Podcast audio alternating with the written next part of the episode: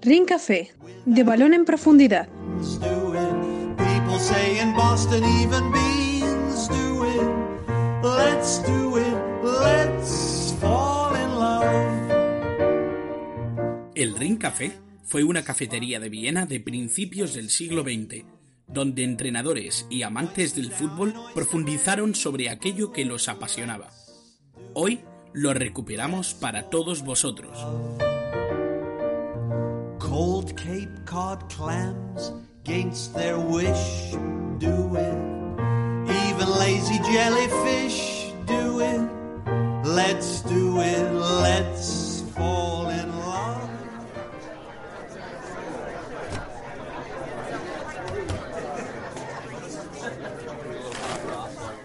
Muy buenas, Cristian, ¿cómo estás? Muy buenas, Miguel. Bueno, pues la verdad es que con ganas de tomar un cafecillo, que hoy está, di- está siendo el día intenso. Yo creo que este café contigo encima charlando de lo que nos gusta, que es el fútbol histórico, me va, me va a venir bien para descansar, yo creo. Hombre, nos va a venir muy bien. eh, Y luego, además, que tiene, tiene hoy cierto toquecito italiano, porque Sí. ya sabes que el espresso es italiano, que, que es muy de los italianos lo de tomarse el cafecito, ¿no? Y yo creo que hoy vamos a intentar hilar un poquito por ahí.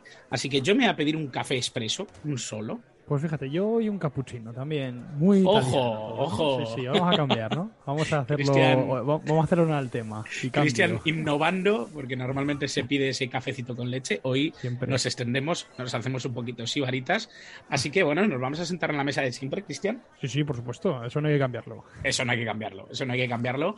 Eh, tampoco hay que cambiar que esto cada vez está más lleno. Yo Sí, siempre sí. invito, Cristian, no sé si a ti te pasa, pero a mí me gusta mucho que cuando grabamos nuestro, nuestro programa y nos metemos después en iVoox a, Sí. a ver las reacciones de la gente, que la gente nos comente y que nos Sí. diga lo que le ha gustado, lo que no le ha gustado, si nos hemos equivocado, si no nos hemos equivocado, el recuerdo desbloqueado. Yo creo que eso es lo bonito.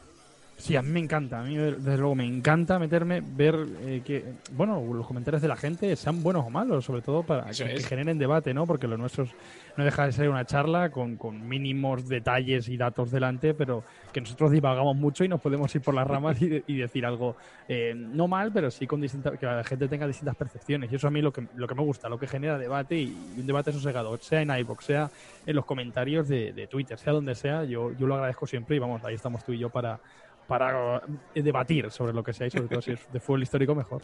La verdad es que sí, eh, yo lo disfruto mucho, sé que tú también lo haces. eh, al final eso es una conversación, intentamos generar comunidad, porque en este café cabe todo el mundo.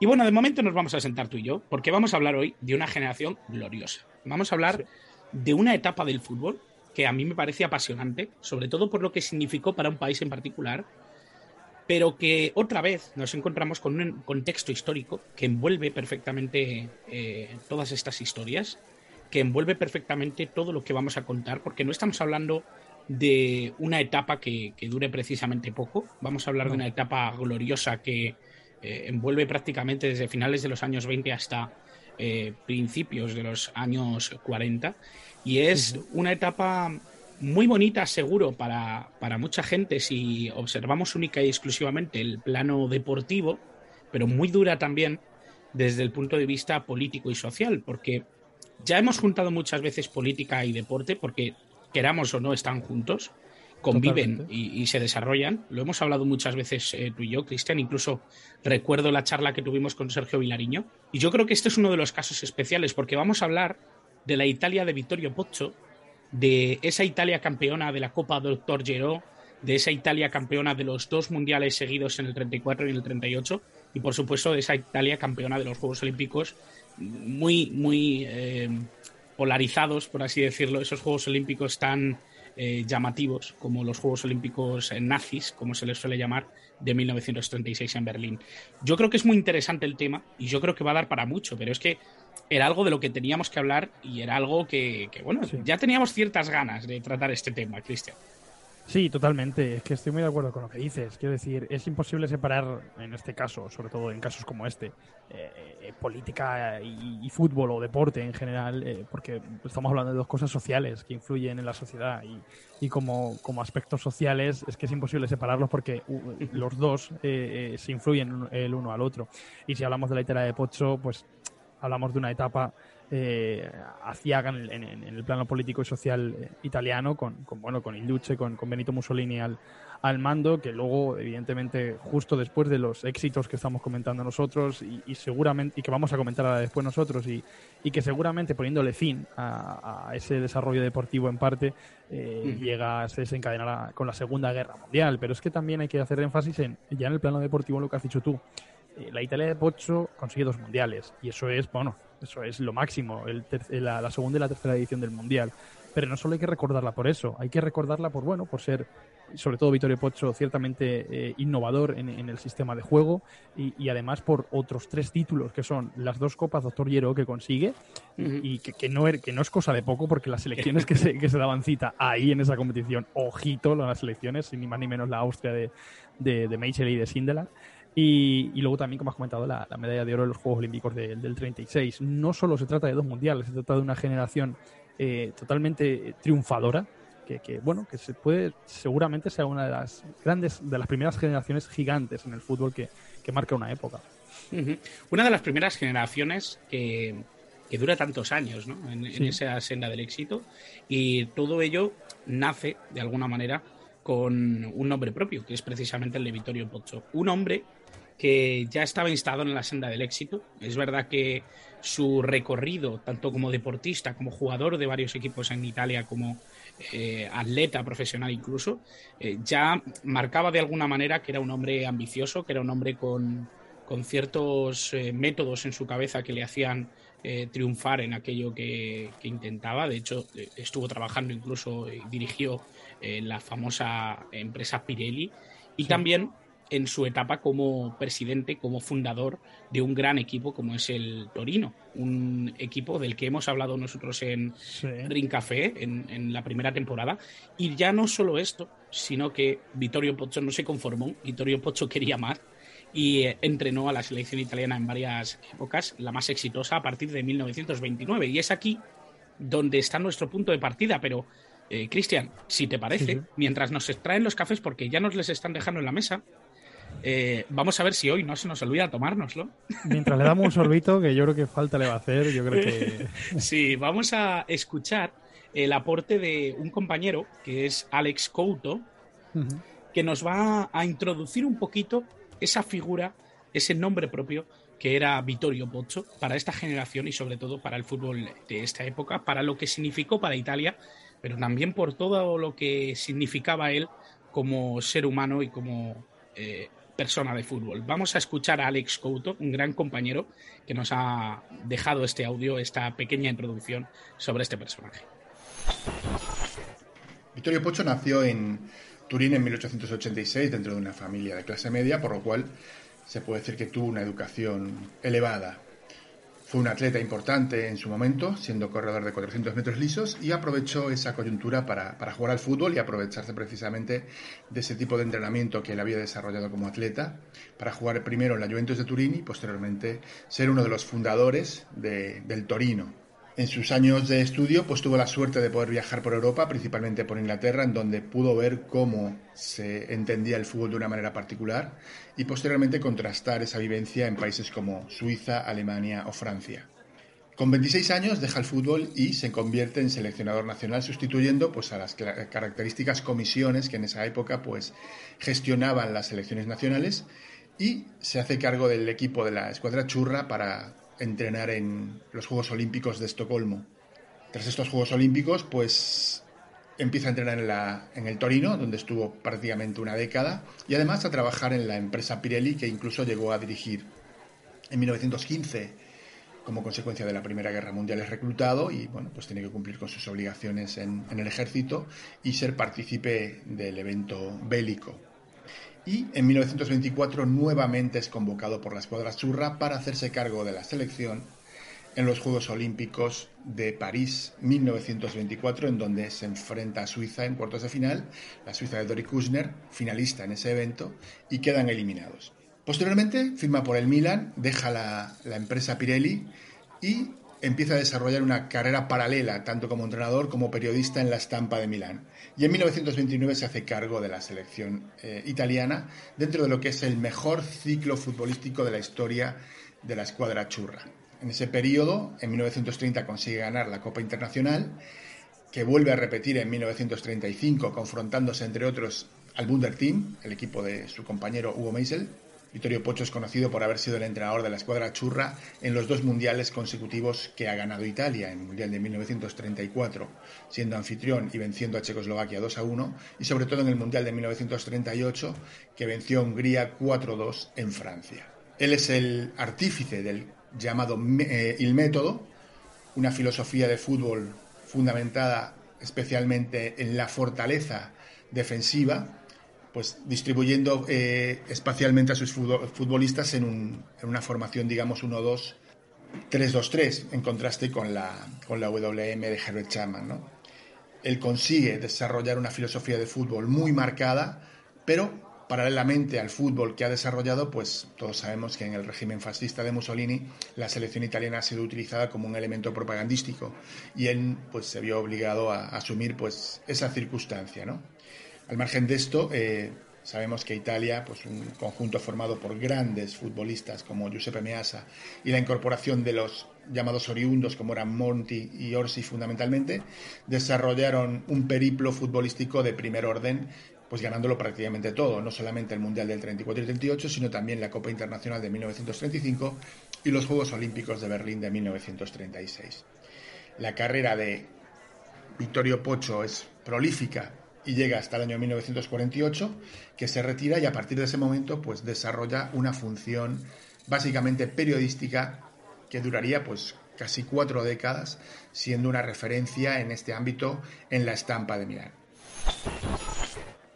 Bueno, yo creo que ha sido muy ilustrativo, ¿no? Totalmente, eso sí.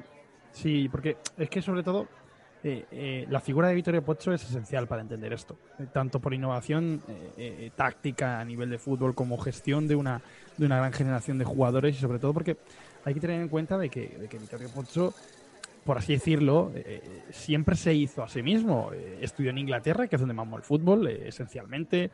jugó también en, Suiza, en el, en el Grasshoppers. fue un, fue una, un personaje que siempre estuvo muy influenciado dentro del mundo del fútbol y, que recordemos que, como has comentado tú, eh, estuvo en tres etapas en la selección italiana, pero es que la primera le llegó con 26 años. Es que nos sorprendemos ahora de, Nagelsmann entrenando al Bayern Múnich, ¿no? Con, una tierna edad, para, lo que un entrenador de fútbol se, se, refiere, pero es que la primera vez que, que entrenó a la selección Vittorio Pocho fue con 26 años. Eso solo lo hace alguien con muchísima personalidad y que seguramente eh, sabe cuál es el precio del, del, éxito y el esfuerzo que conlleva llevar llegar hasta, hasta esos instantes, de luego. Pues estoy completamente de acuerdo contigo y además estoy completamente de acuerdo y muy agradecido por este audio que nos ha dejado Alex Couto, eh, autor de, entre otros, muchos libros de, indudable valor que, os recomiendo desde aquí.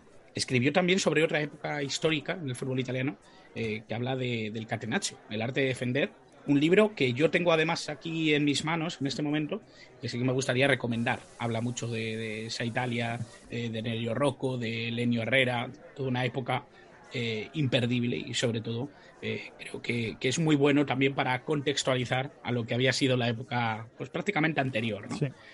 Vamos, a, vamos a retomar precisamente desde la figura de Vittorio Pozzo, porque cuando hablamos de, de Vittorio Pozzo y hablamos de sus métodos y hablamos de su forma de ver el fútbol, llegamos precisamente a ese término, el método. Porque fíjate que hay términos en el mundo del fútbol, Cristian, fíjate que hay eh, señales inequívocas de qué es lo que estamos hablando.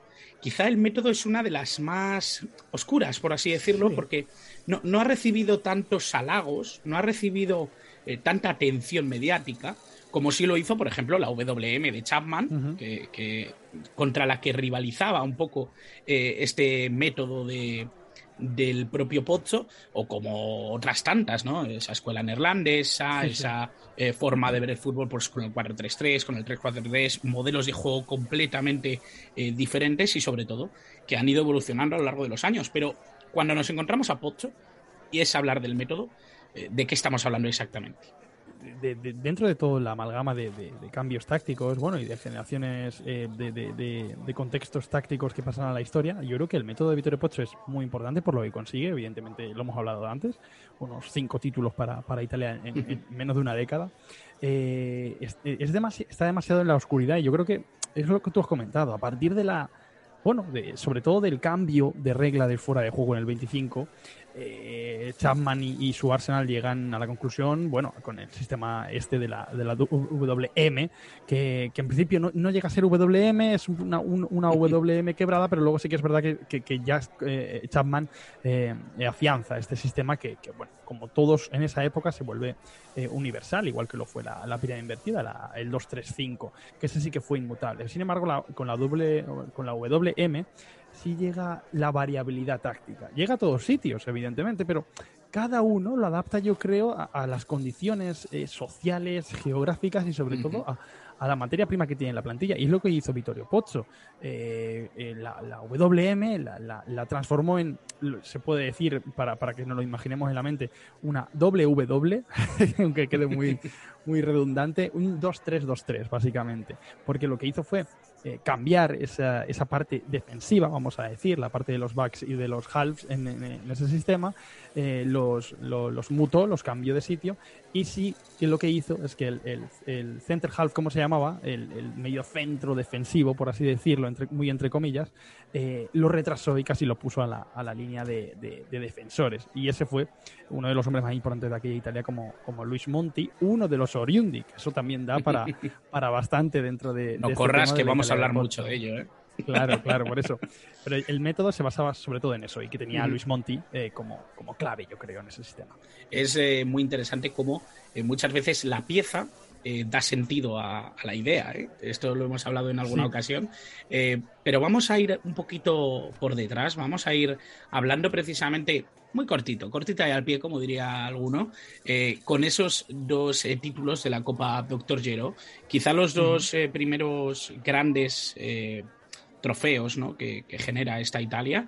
es cierto que no siempre con Pozzo, pero sí que bebiendo un poco ya de toda esa ideología, de, toda esa, de todo ese método, eh, precisamente en la Copa Doctor Gero de 1927 a 1930, que por cierto no se llamaba todavía Doctor Gero, porque si no me equivoco, eh, el, apelativo de la Copa Internacional a Doctor Gero fue después de la Segunda Guerra Mundial, si no me equivoco, ¿no, Cristian?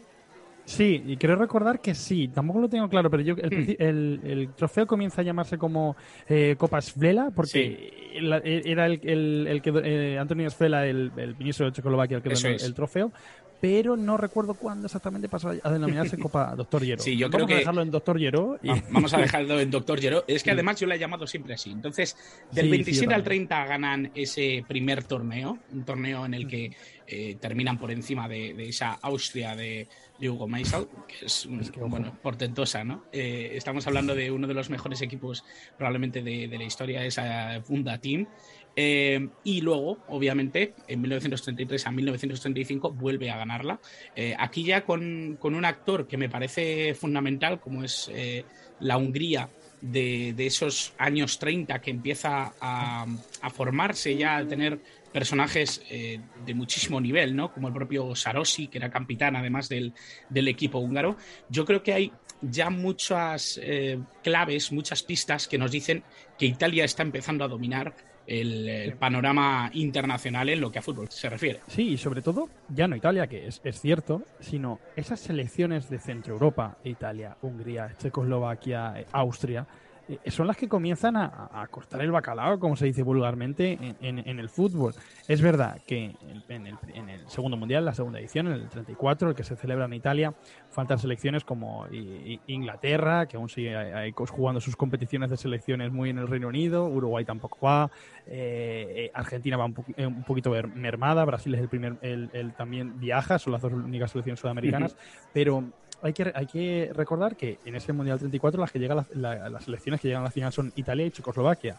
Dos selecciones que se enfrentan en la Copa Doctor Lleró. Y en el 38, más de lo mismo, Italia y Hungría. Otras dos selecciones de la Copa Doctor Lleró.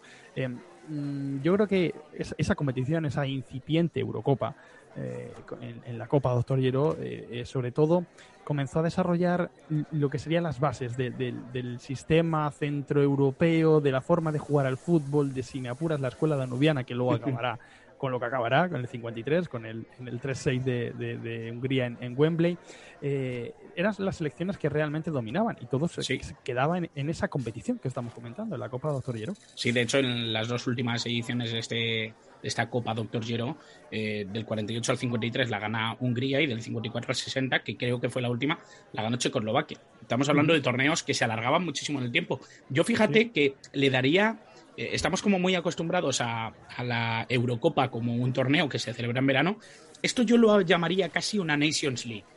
Lo que pasa es que eran representantes de Europa Central, la mayoría de ellos, y, para que la gente lo entienda, más o menos era un torneo que se, que se aplazaba en el tiempo, que de vez en cuando jugaban eh, Una especie de liga, sí, sí. Sí, era, era algo así. Entonces, no era un torneo eh, abierto como es la Eurocopa, que se clasifican, etcétera, y, se juega todo en un mes. No, no, ni mucho menos, ¿no? Entonces, estamos hablando de un torneo. Era cerrada, era, era cerrada esas cinco selecciones. Claro, y es que. Eslovaquia, Hungría, Italia y Suiza. Claro, la gente estará diciendo, joder, es que están hablando de un torneo que dura cuatro años. Claro, es que estamos hablando de un torneo que dura cuatro años, exactamente, así que eh, conviene que, lo visualicemos para que la gente se ponga un poco en, en la circunstancia. Vamos si quieres, a ese Mundial de 1934, ese primer Mundial celebrado en eh, Europa, bueno, ganado por, un europeo. Eh, y eh, vamos a hablar principalmente de esa generación italiana, del trabajo que le costó a Vittorio Pozzo ganar este primer Mundial. Yo creo que estamos hablando de además de una época muy convulsa, que ya empezó a significar y empezó a tomar forma, sobre todo, ese espacio sociopolítico tan curioso, tan difícil como era el de la Italia de Mussolini. Sí, es que hay que, hay que colocar a, este equipo italiano también en un contexto de que eh, la principal labor de esta Italia eh, era deportiva, evidentemente, pero era deportiva con fines propagandísticos por, del régimen fascista de, de, Mussolini. De ahí también se entienden las numerosas eh, citas célebres y famosas de, las amenazas de Mussolini al, propio eh, Vittorio Pozzo de que este mundial se tenía que ganar, de que era una orden, no era un, no era un consejo y, todas las frases que, que, bueno, eh, poniéndolas en internet podemos leer, que se han vuelto eh, muy famosas de esa época.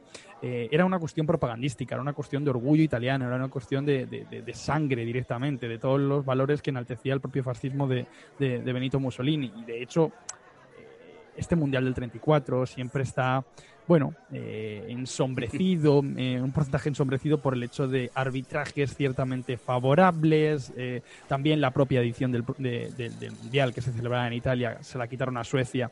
Bueno, pues con algunas eh, sombras, más luz, con más sombras que luces en ese aspecto, y, eh, evidentemente está marcado por, por, ese contexto eh, sociopolítico que no se puede no se puede olvidar. Pero a partir de ahí, es como has dicho, estamos ante una, una, selección italiana con un entrenador que tiene muy claro cómo jugar, que está innovando muchísimo en, el sistema que impera en, todo el mundo, en la, esa WM, y que comienza el campeonato eh, teniéndose que clasificar, porque eso es un detalle que a mí me, me pareció muy curioso en esa época, aunque fueras anfitrión, tenías que clasificarte y Italia se clasificó eh, eliminando a Grecia.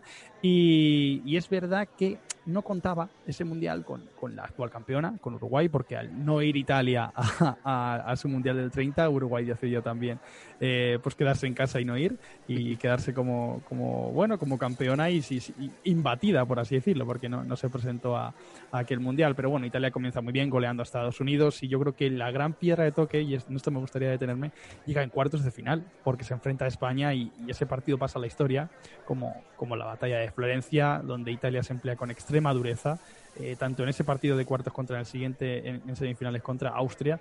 Y, de hecho se tiene que jugar un, partido de desempate entre eh, Italia y España, en el que España no puede contar con varios jugadores, pero entre ellos con su estrella, con Ricardo Zamora, e Italia también tiene varias bajas, pero al final se acaba imponiendo con un gol de, Giuseppe Meazza.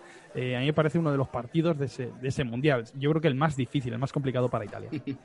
hay, un, hay un tema con el mundial del 34 que siempre me ha parecido curioso eh, lo hemos hablado tú y yo un poquito de récord, y es el tema de los Oriundi. Antes te he parado, Exacto. porque mm, te he parado porque quería que, que de esto habláramos largo y tendido. Y es que eh, esto de los Oriundi, que a mucha gente le sonará, eh, representaba que Italia, por así decirlo, nacionalizó a varios jugadores eh, que terminaron jugando con Italia este mundial. En- De hecho, se daba una situación bastante curiosa, ¿no?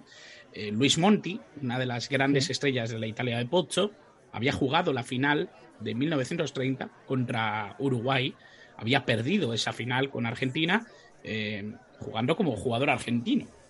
Y cuatro años más tarde iba a ser titular eh, Pozzo. El tema de los Oriundi, donde también tenemos que tener en cuenta a Orsi, es bastante controvertido, bastante llamativo, porque mm, bueno, a mí, a mí hay, un, hay un tema que, que me- que me, gusta muchísimo y hay una frase que me parece fundamental a la hora de entender el tema de los Oriundi. Y es que eh, Vittorio Pozzo, cuando le preguntaban ¿no? por, por este tema, cuando le, solicitaban qué opinaba ¿no? sobre nacionalizar jugadores que, o, o quitarle jugadores ¿no? a los grandes rivales de alrededor, eh, directamente decía, si pueden morir por Italia, pueden jugar con Italia. Eh, explica muy a las claras eh, Lo que era la pensamiento de época, ¿eh? Exactamente. Lo que era la eh, época. Sí, sí. Sí, y, y hablamos también de, de un personaje, eh, Vittorio Pozzo, eh, eh, mm, muy nacionalista, pero que no eh, excesivamente iba eh, eh, de la mano con el régimen de Mussolini. Bueno, estuvo, eh, evidentemente- y de hecho estaba, estaba amenazado. durante- Exacto, exactamente. o sea, estaba no- amenazadísimo por el régimen. de hecho. Exacto.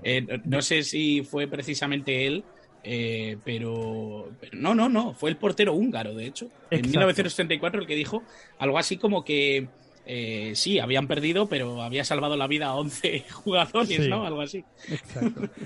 Y, es que de ahí, de ahí, de, como tú dices, de esas amenazas, de esa presión por, por ganar sí o sí, por, Sí. por, por mostrar en la calidad de Italia y de que era un régimen impresionante, por así decirlo, eh, yo creo que llega la decisión también de Pozzo de contar con jugadores que no sean italianos, nacidos en. Italia. De hecho, eh, estos jugadores, Luis Monti, Raimundo Orsi, eh, De María, Guaita y también el brasileño eh, Guarisi, eh, van, a, van a jugar equipos italianos y es cuando ahí se consigue la nacionalización eh, de cara al Mundial de, de- de 1964. Y el caso más curioso, ya digo, es el, el que hemos comentado antes con, con Luis Monti, porque dentro del esquema italiano, dentro de ese, ese método de Vittorio Pozzo, yo creo que es el Sí. jugador más importante, del que, del que pasa a ser en, en, mil- en 1930 con Argentina un jugador de bueno de, de cierta técnica, de cierto buen pie, de buen trato de balón, a, a ser un jugador que era el coche escoba, el stopper, el bueno, eh, se llegan a decir, eh, el, el propio Monti dijo que, le que el propio Pozzo le convirtió en un verdugo de, de- los jugadores rivales por el hecho de la, de la agresividad con la que se tenía que emplear en esa posición. Y además es que eh, de alguna manera también construyó el relato futuro de lo que iba a ser una posición Exacto. eh, que, que se iba a alargar en el tiempo, iba a evolucionar, iba a convertirse en, en otras cosas, iba a añadirse matiz- matices ¿no? Eh, propios del, del fútbol que iba a ir llegando, pero que de alguna manera se iba a cristalizar en lo que es la selección italiana y en la necesidad de un jugador eh, más o menos con, con unas características parecidas. ¿no? Eh, eh, es bastante interesante, ¿no? Porque al final, como he dicho antes, muchas veces una pieza genera, por así decirlo, las sinergias de, de todo un equipo. Y eso yo creo que Pozzo lo, lo aprovechó perfectamente. Eh, se valía de otros grandísimos jugadores, ¿no? El propio Meazza, sin ir más lejos, estaba, estaba por ahí, Bertolini, Sí. Ferrari, eh, jugadores eh, con una historia tremenda dentro de, el conjunto italiano. He dicho antes que, que era el, el portero húngaro en el 34. No, fue en el 38, porque en el 34 ganan el partido 2-1 contra Checoslovaquia. Sí, en la final. Y el portero tampoco era malo, el de, el de- el de Checoslovaquia. Era uno de los mejores porteros, sino el mejor de- del momento en ese, en ese mundial. Bueno, estamos hablando de, de esta generación. Es cierto que es fácil, ¿no? Viajar de mundial a mundial, o nosotros lo hacemos fácil, Cristian, de pasar del 34 al 38, pero vamos a hacer una pequeña parada eh, justo en el medio, porque vamos a irnos a unos Juegos Olímpicos que, como ya he dicho, fueron muy controvertidos. Unos Juegos Olímpicos que también gana esta Italia, gana la medalla de oro en eh, la modalidad de fútbol dentro de los Juegos Olímpicos del 36. Unos Juegos Olímpicos que, como digo, por estar en Berlín, por significar lo que significaron, eh, justo los últimos Juegos Olímpicos celebrados antes del estallido de la Segunda Guerra Mundial, tuvieron un pozo bastante importante en lo que fue la repercusión a nivel social e histórico en, eh, bueno, en la historia de los Juegos Olímpicos y probablemente en, en toda la historia, ¿no? Sí, desde luego. O sea, dentro de, ese, de, esa amalgama de, deportes que se, eh, que se concretaron en los Juegos Olímpicos, porque el fútbol hay que recordar que regresaba después de no haber estado presente en la edición que le tocaba en 1932 en Atlanta, si no recuerdo mal, creo que se celebraron esos Juegos, estoy hablando de memoria. Pero bueno, regresa a, Alemania, a la Alemania nazi, a la Alemania de Hitler, que, que por supuesto, si el Mundial 34 para Italia, para Mussolini en este caso, tenía la la, bueno, el objetivo de ser un, enaltecimiento propagandístico de su régimen, estos Juegos Olímpicos eran más de lo mismo para, para el régimen eh, nazi de, Adolf Hitler. Y en lo que se refiere de, al fútbol, eh, Alemania, aunque no es el caso, se llevó un buen chasco en cuartos de final con, con Noruega en un partido que es muy conocido y que tiene muchas historias por, por el hecho de, del cabrío que se cogió el Führer, eh, que presenciaba el partido, eh, bueno, cayendo derrotado en, en, Berlín contra, contra Noruega. Una Noruega que se cruzaría también en el camino de Italia en el 38 y que tampoco le pondría las cosas fáciles. Parecía que estaba, estaba imponiéndose a los regímenes fascistas de esa, de esa época, esa Noruega. Pero bueno, eh, Italia, desde luego, no lo tuvo demasiado difícil. Volvió a ganar a Estados Unidos, goleó a Japón. Eh, lo que decíamos, en semifinales se cruzó, con, se cruzó con, Noruega, que también lo llevó a la prórroga, y luego en la, para la medalla de oro otra vez con Austria, como había sucedido en, la, en las semifinales del, del Mundial anterior, donde después de aquel partido en el 34, la amistad entre, entre Pozzo, porque sé que es verdad que tenían cierta amistad y cierto, cierta admiración el uno por el otro, por, eh, por, sus conocimientos futbolísticos, la amistad entre eh, Pozzo y Hugo Meisel eh, se fue al traste después de, bueno, del arbitraje, de cómo se empleó Italia y, esa derrota de Austria en el 34. Bueno, pues parece que en el fútbol no fueron tan mal las cosas para, para el eje fascista, ¿no? Por así decirlo. Es cierto que no todo iba a ser eh, Jesse Owens. Eh, ya tuvo muchísimo, eh, muchísima importancia dentro de los Juegos Olímpicos de Berlín en el 36, ese apartado del atletismo ¿no? con Estados Unidos y Alemania en una lucha brutal ¿no? con Jesse Owens y, Lutz Long. hay un artículo brutal circulando por internet. No recuerdo ahora de quién, me encantaría decirlo. Si puedo, lo pongo en la descripción de, de iBox. Pero vamos a pasar ya a 1938, vamos a pasar ya eh, y recordemos, Italia en 1938 ya era campeona del mundo en 1934, había ganado la medalla de oro de los Juegos Olímpicos en el 36 y había ganado dos copas internacionales Dr. Gero. Estamos hablando de una generación brutal, estamos hablando de que eh, casi 10 años después Italia seguía dominando y estaba previsto que, que pudiera seguir haciéndolo en el eh, segundo mundial consecutivo que podía ganar Italia y sobre todo en la importancia de ese mundial de 1938. Es que hablamos sobre todo, yo lo he dicho antes, de una de las primeras generaciones de, selecciones más grandes de la historia. Yo creo que es la segunda, porque la primera seguramente fue, sería Uruguay, con la consecución de sus Juegos Olímpicos 24-28 y el Mundial del 30. Eh, la, segunda fue esta Italia, que recoge el testigo de, de, aquella Uruguay que no participa en, los dos mundiales, del, 30 del 34 y del 38. Y sí, ya, si había que colocar también el contexto al mundial del 34, con, bueno, con el régimen fascista de, Mussolini, de, del enaltecimiento y la, la, propaganda del propio régimen, en el 38 es que estamos, bueno, eh, en las postrimerías del estallido de la Segunda Guerra Mundial. Eh, de hecho, eh, Alemania ya se ha anexionado a Austria con su Anschluss y Austria no puede participar como tal en el, Campeonato del Mundo. Ya estamos viendo ciertos detalles que, luego nos llevarán al desastre que, fue el desastre mundial y humano que fue la, Segunda Guerra Mundial.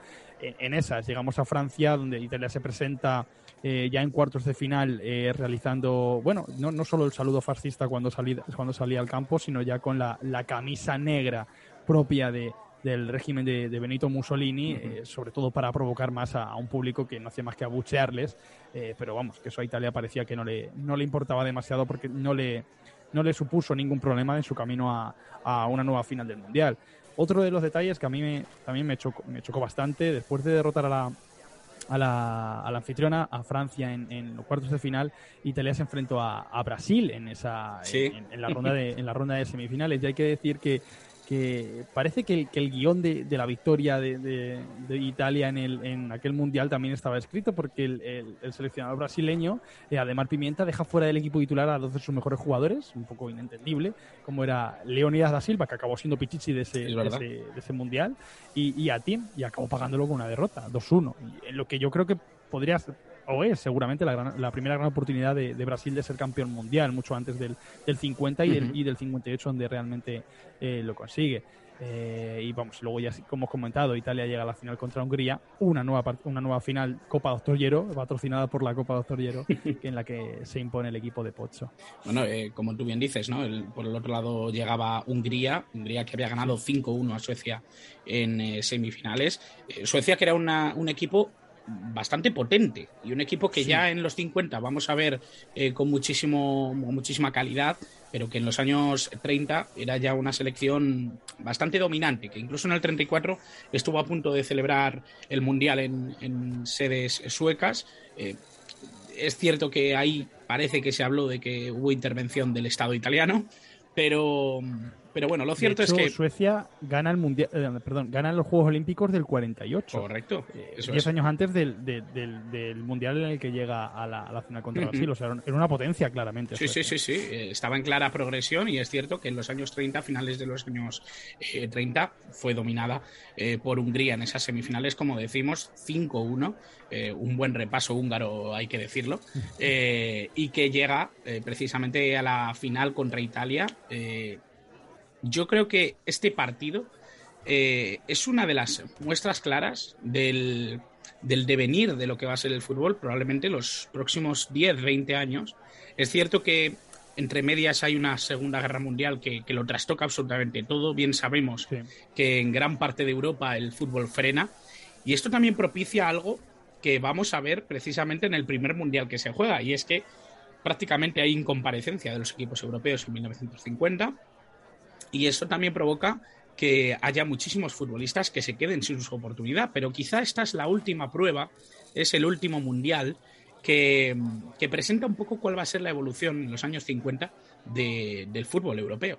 Sí, yo creo que las líneas básicas, y creo que en el, en, en el Ring Café que hicimos, el segundo fue con Tony Padilla, eh, sobre ese Mundial 50, lo comentaba el propio Tony Padilla, de que eh, en, ese, en, ese mundial de, en ese Mundial del 38, con esta Italia, eh, ya se empiezan a, a- a- ver las bases que, se, que tendrá el fútbol en los años 50 después del, del parón de, la, de, la, de la Segunda Guerra Mundial.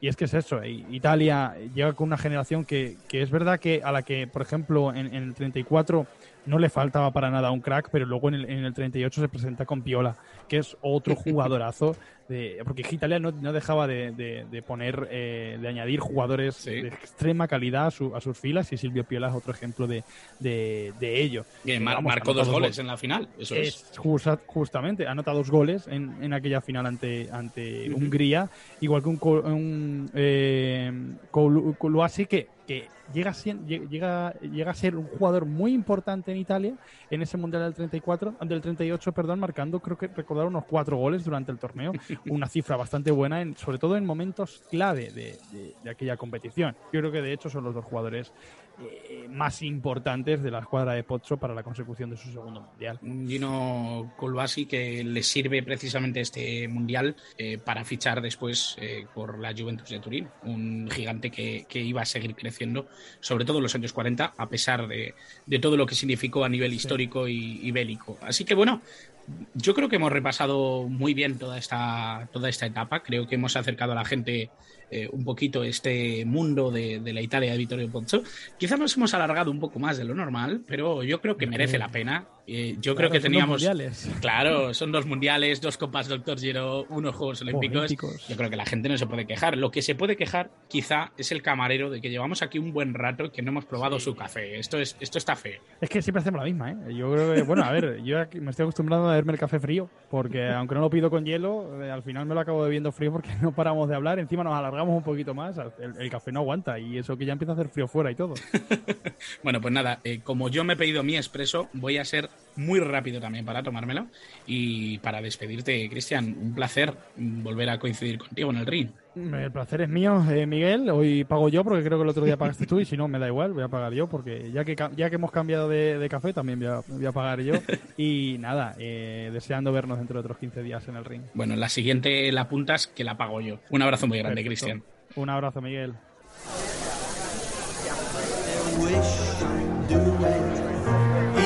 lazy jellyfish do it. Let's do it. Let's fall in love.